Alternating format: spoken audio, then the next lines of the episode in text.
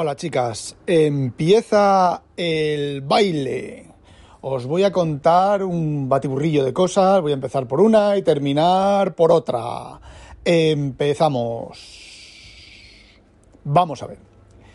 Eh, ha salido una pequeña discusión y cuando discusión ah, hablo, me refiero a conversación, ¿vale? Aunque la acepción de discusión puede tener el, discutir y liarse a gritos, pero también es eh, un cambio de pareceres, ¿vale? Eh, sobre eh, Microsoft, los micros ARM y demás en el Discord de WinTablet. Bueno, vamos a ver. Apple lleva por lo menos, por lo menos, cinco años de adelanto a los micros, a cualquier otro micro ARM equivalente. Por lo menos. Es decir, habréis oído hablar que hay un MIPS, creo que es, no sé, hay por ahí una, una variante de ARM que han conseguido no sé cuántos gigahercios, no sé cuántos teraflops y no sé cuántos pitiflops, y chimitimis y kilimikinimis.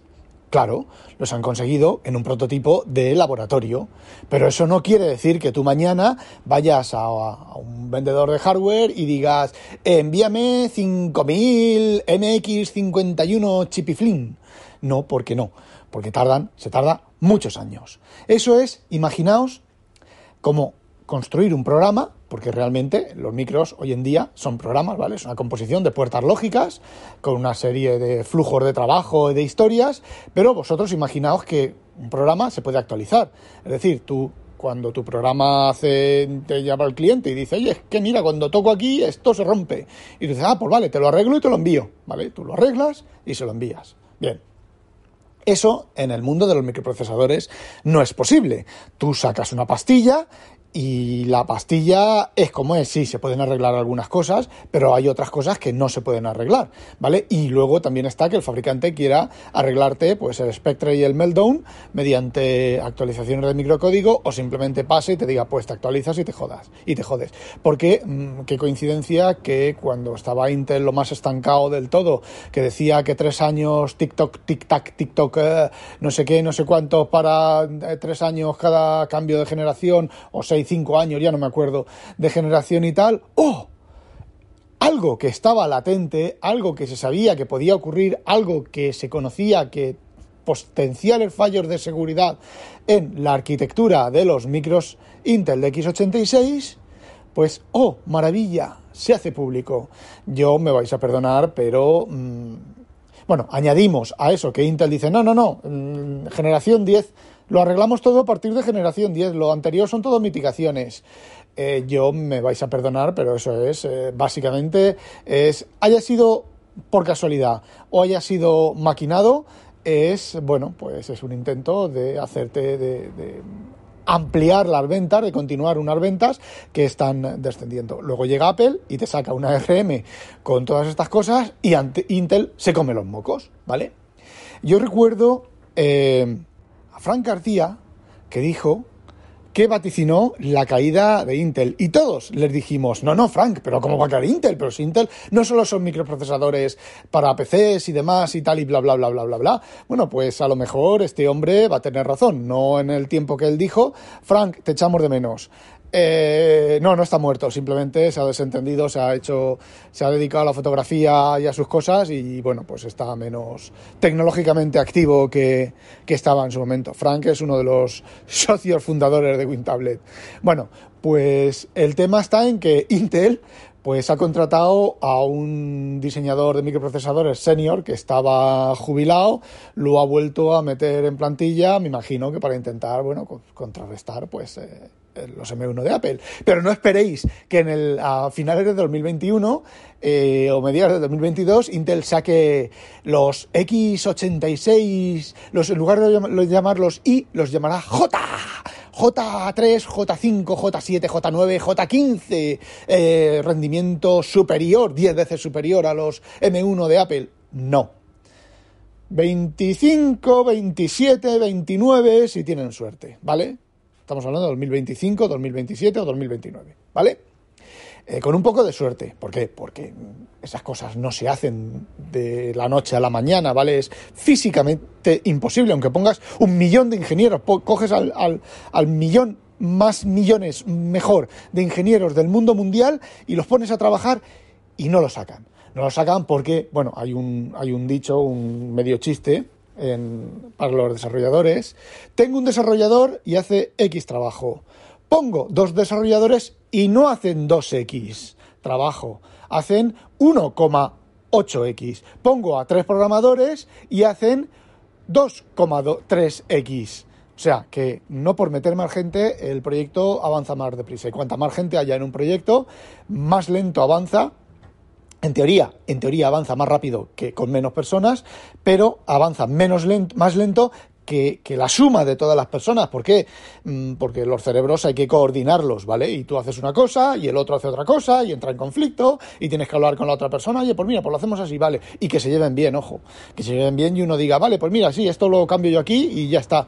O que, y que no te diga, oye, pues mira, lo siento, pero esto está hecho, lo he hecho antes que tú, te jodes y te las, te las arreglas como puedas. Que por cierto, es lo que hace, lo que, o lo que solía hacer Microsoft, ahora no lo sé, ¿vale? Esa pelea que había con, con las distintas divisiones de Microsoft que os juro que si yo soy el sátiro Natillas o el, o el Steve Ballmer, yo sillas por la ventana eran poco. Saldrían encorbatados por la ventana y menuda limpieza iba a hacer. Bueno, volviendo al tema que nos ocupa, ¿vale?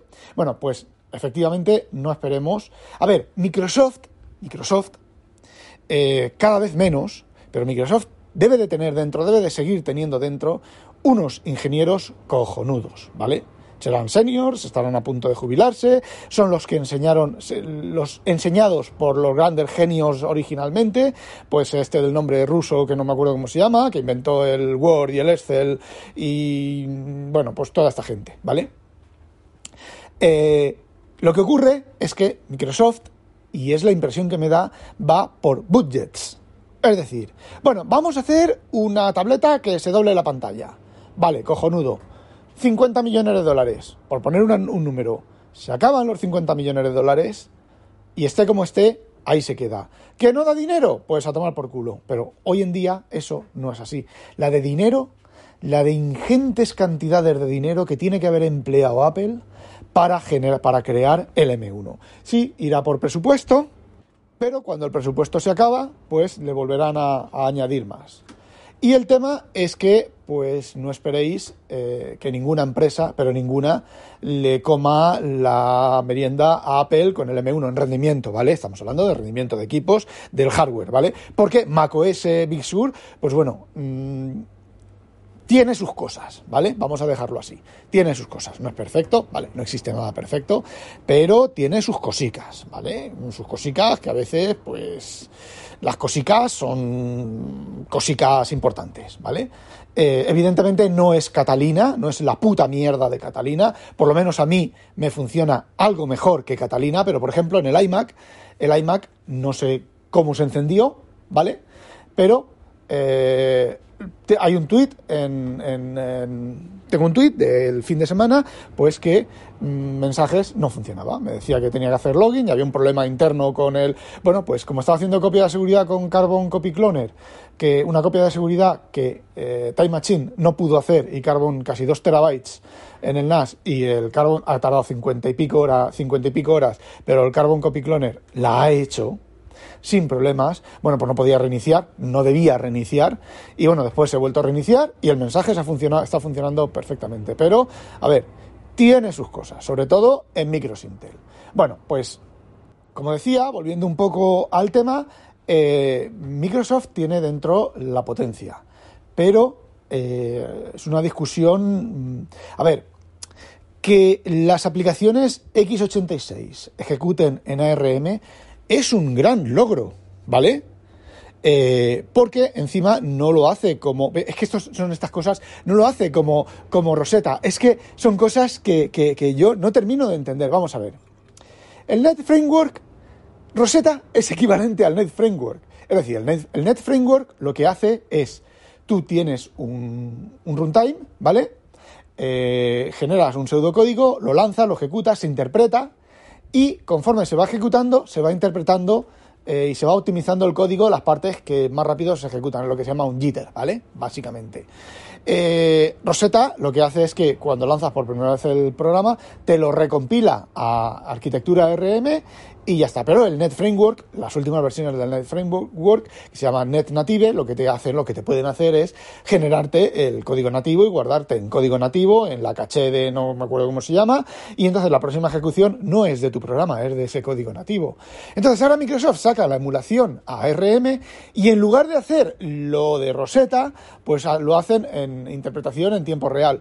Eh, no sé, bueno, a ver, son. No lo entiendo, realmente no lo entiendo. Bueno, pues eh, Microsoft tiene los cojones y tiene el poderío de, eh, bueno, pues ejecutar aplicaciones legacy, porque lo único que le queda a Microsoft son las aplicaciones legacy, las aplicaciones, poder ejecutar un programa de MS2 de hace 40 años, bueno, 30 años, y que se ejecute, ¿vale? En un equipo moderno, ese tipo de cosas.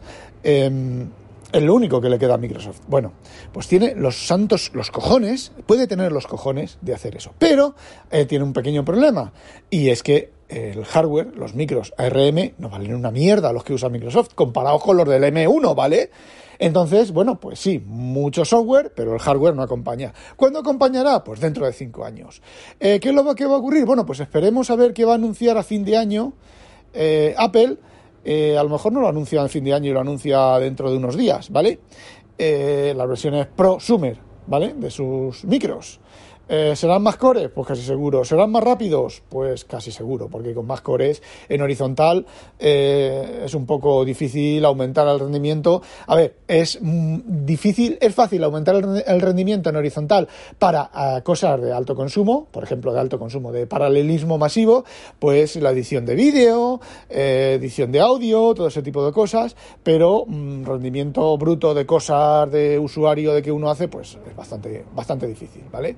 Entonces, ¿qué van a aumentar? En cores y en velocidad. Y posiblemente, eh, con la experiencia de los M1 que han salido ahora, metan no este año, sino el año que viene, saquen el M2 o el M3, con más cosas implementadas en el hardware, más bloquecitos de código implementados en el hardware de tal manera de que cuando una aplicación vaya a ejecutar ese bloquecito de código, en lugar de ejecutar el código en el procesador, se pase al hardware y lo ejecute el hardware pues eh, infinitamente más rápido. Y ya que estamos con Apple y para terminar, os voy a contar una cosa. Eh, vosotros habéis oído noticias de que hay problemas de recursos, ¿vale? Los, los eh, eh, falta electrónica, falta materiales para electrónica y hay muchas empresas, hay empresas de coches que no pueden producir lo que necesitan producir o lo que quieren producir porque faltan recursos. Señores, lo dije hace bastantes años, lo llevo manteniendo. Eh, no tiene ningún sentido tener niños. Los que piensan que, tienen que tener niños para que te paguen la pensión, eh, esto no va a ser así. ¿Por qué? Muy sencillo. Eh, no hay recursos. Los recursos se están acabando. En general, todos los recursos se están acabando. Podréis decir, bueno, petróleo casi no queda, ¿vale? Queda, pero casi no queda. Por eso están todas las... A ver si os pensáis que las compañías están haciendo coches eh, eléctricos porque les mole la ecología y todas esas cosas. No, no, no. Están haciendo coches eléctricos porque petróleo casi no queda y cada vez es más difícil de conseguir con el fracking y todas esas cosas. Hay que irse al medio, a, mitad del océano y sacarlo desde el fondo marino porque no hay más petróleo, ¿vale? Queda muy poco petróleo. Entonces, bueno, igual que queda muy poco petróleo, queda muy pocas cosas. La arena se está acabando. Fijaos qué cosa más sencilla como la arena, el cemento. El cemento se está acabando, los materiales que componen el cemento se están acabando. Cada vez es más difícil encontrar materiales para, para hacer cemento. Imaginaos si nos quedáramos sin, cemento, que tendríamos que volver al adobe, a la arena. Uy, arena, sí, sí, se está acabando también la arena, ya no hay arena. Eh, que vamos a producir? Arena artificial, ¿cómo? Em, pues eso, ¿por qué están volviendo a, por qué están pasando a los temas de baterías y eléctricos y tal? Pues sencillamente por eso. Pero claro, el coltan y otros materiales también se están acabando y cada vez son más difíciles de conseguir. Y ahora os voy a enlazar con una cosa y que os va a demostrar que Apple son listísimos, son más listos que el hambre y unos hijos de la gran puta de Babilonia. Las dos cosas a la vez. ¿Vosotros os acordáis que en la última keynote eh, la abuela eh, Timoteo Cocinillas dijo que para el 2030 querían ser completamente reciclados, con materiales completamente reciclados. Ajaja. estiman que para el 2030 conseguir recursos, recursos naturales, recursos nativos, ¿vale? Sin procesar, va a ser más difícil, más complicado y más caro que conseguir recursos reciclados. Y no es un tema de ecología ni de nada, es un tema de dinero, es un tema simplemente ellos han previsto eso y dicen, bueno, pues vamos a iniciar a convencer a la gente de que lo mejor es reciclado en cierta medida es mejor lo reciclado, depende, porque yo recuerdo, ahora no lo sé, ¿vale? Yo recuerdo en su momento cuando estaba todo el, el tema del papel reciclado, bueno, pues había una, una serie de sustancias que se usaban para reciclar el papel, no recuerdo cuáles eran, que contaminaban mucho más que cortar un árbol y hacer papel de un árbol, ¿vale? Pero mucho más. Y esto, bueno, por ahí ha salido un estudio de las baterías. Yo tengo mis pequeñas duditas que el tiempo de vida de una batería o el tiempo de vida de un coche eléctrico de batería consuma menos, consuma sea ecológicamente más benigno que un coche de combustible fósil. Eh, es muy sencillo. Está la primera ley de la termodinámica, ¿vale? Eh, que dice que no existen meriendas gratis. Entonces, a ver, tengo mis dudas. No voy a, ser em, obsesivamente anti, antiecológico, porque no soy antiecológico. Yo llevo mucho tiempo diciendo que hay que hay que cambiar el modelo social, hay que cambiarlo. Todo esto del crecimiento, de vender cada vez más, de ganar cada vez más dinero, eh, esto se va a acabar o nos acabamos nosotros, pues es muy sencillo, nos acabamos nosotros. Si es tan sencillo como eso. Si cuando se acaben los productos, se acaben los productos naturales, leed a Baguz y Galpi, leed La chica mecánica, leed, ahí no me acuerdo que otra, un par de novelas más que tiene, leedlas, por favor. Eh, son novelas entretenidas de leer, ¿vale? Es ciencia ficción, pero leedlas. Imaginaos un mundo posapocalíptico así, que muy bien puede ser el mundo que nos vamos a encontrar, que se van a encontrar tus hijos y los míos si los tuviera, ¿vale? Entonces, olvídate de que tus nenes te paguen la pensión, olvídate de que tengas pensión para, para, para mm, vivir y piensa a lo mejor, a lo mejor piensa que ni siquiera esa pensión que estás guardando te vaya a servir de algo. Piénsalo. Bueno, chicos, eh, bueno, voy a seguir un poquito más.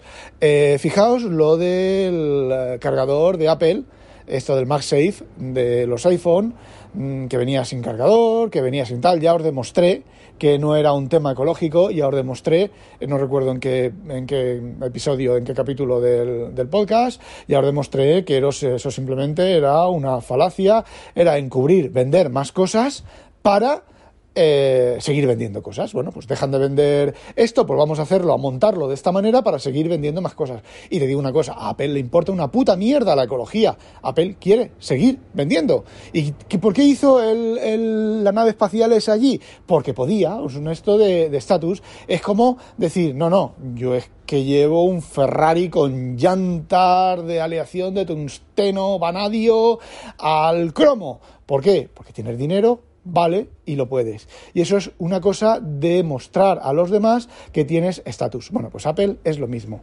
Y si te piensas que estás usando Apple porque es más ecológica, si te piensas que estás usando Apple porque, bueno, pues sí, para el 2030 va a usar, van a ser 100%, van a quieren ser 100% reciclados. Eh, o sea, utilizar 100% materiales reciclados.